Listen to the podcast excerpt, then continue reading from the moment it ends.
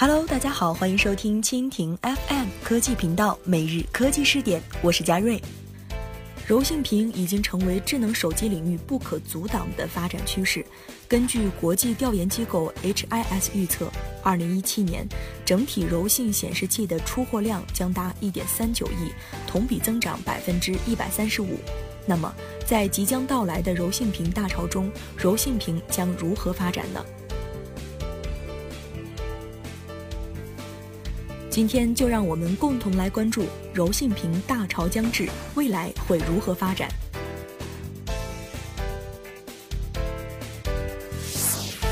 每日科技视点，每日科技视点，关注信息科技的点点滴滴。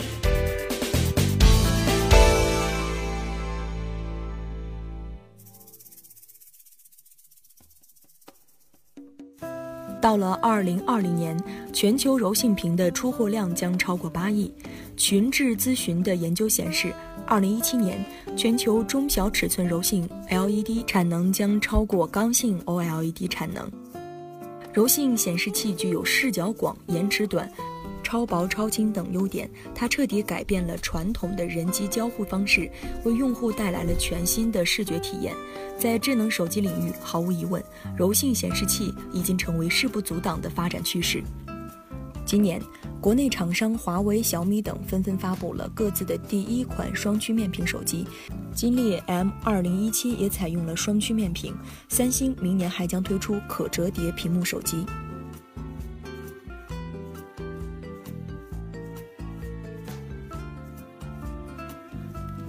除了三星和 LG 外，国内的京东方、柔宇、天马和辉光电等企业的柔性显示器将实现量产，这为柔性屏的大发展提供了基础支撑和推动作用。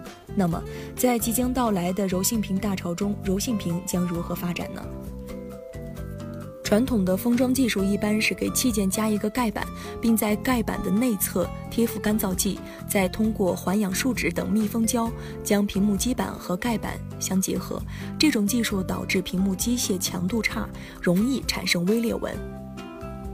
在二零一五年的十月十二号，应用材料公司推出了针对柔性屏的薄膜封装设备。二零一六年，应用公司还推出了全新的产品的解决方案。用碳化硅来做阻水层，中间用 CVD 做缓冲层，抛弃了传统膜系的工艺。同年，三星和 LG 在柔性 OLED 薄膜封装工艺引入原子层沉积技术。我国电子科技大学的研究人员提出了一种新型的封装技术，该技术以云母单晶薄片为基板。以 TFE 技术为代表的封装技术的发展，将在一定程度上逐步降低柔性屏的生产难度，推动柔性屏的发展和普及。柔性屏材料的革新，这些材料抵用液体杂质和气体的能力较弱，导致水和氧气容易与阴极的铝、镁等金属或合金发生化学反应。而石墨烯屏幕的渗透性、电阻率、密度比传统材料的低，透光率、韧性则比传统材料的高，这已经成为了未来柔性屏基板材料发展的重要方向。二零一零年，韩国制造出了由石墨烯和玻璃纤维组成的柔性屏。二零一六年四月份，重庆某公司一款石墨烯柔性屏可弯曲手机制造成功。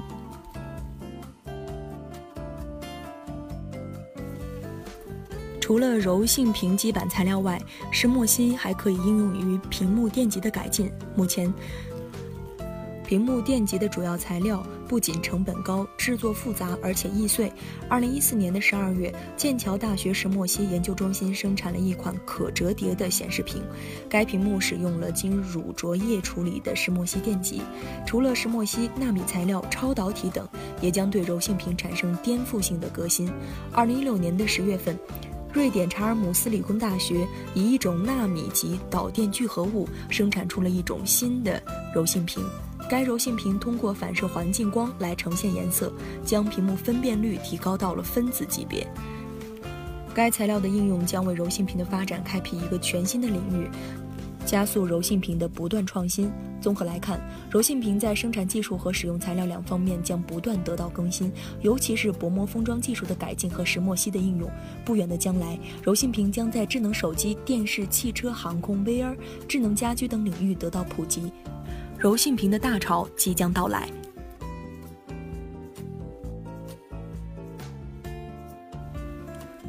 好了，以上就是今天节目的全部内容，感谢您的收听。如果您喜欢我们的节目，可以点击屏幕上方的心形来收藏我们的节目。明天同一时间，我们不见不散。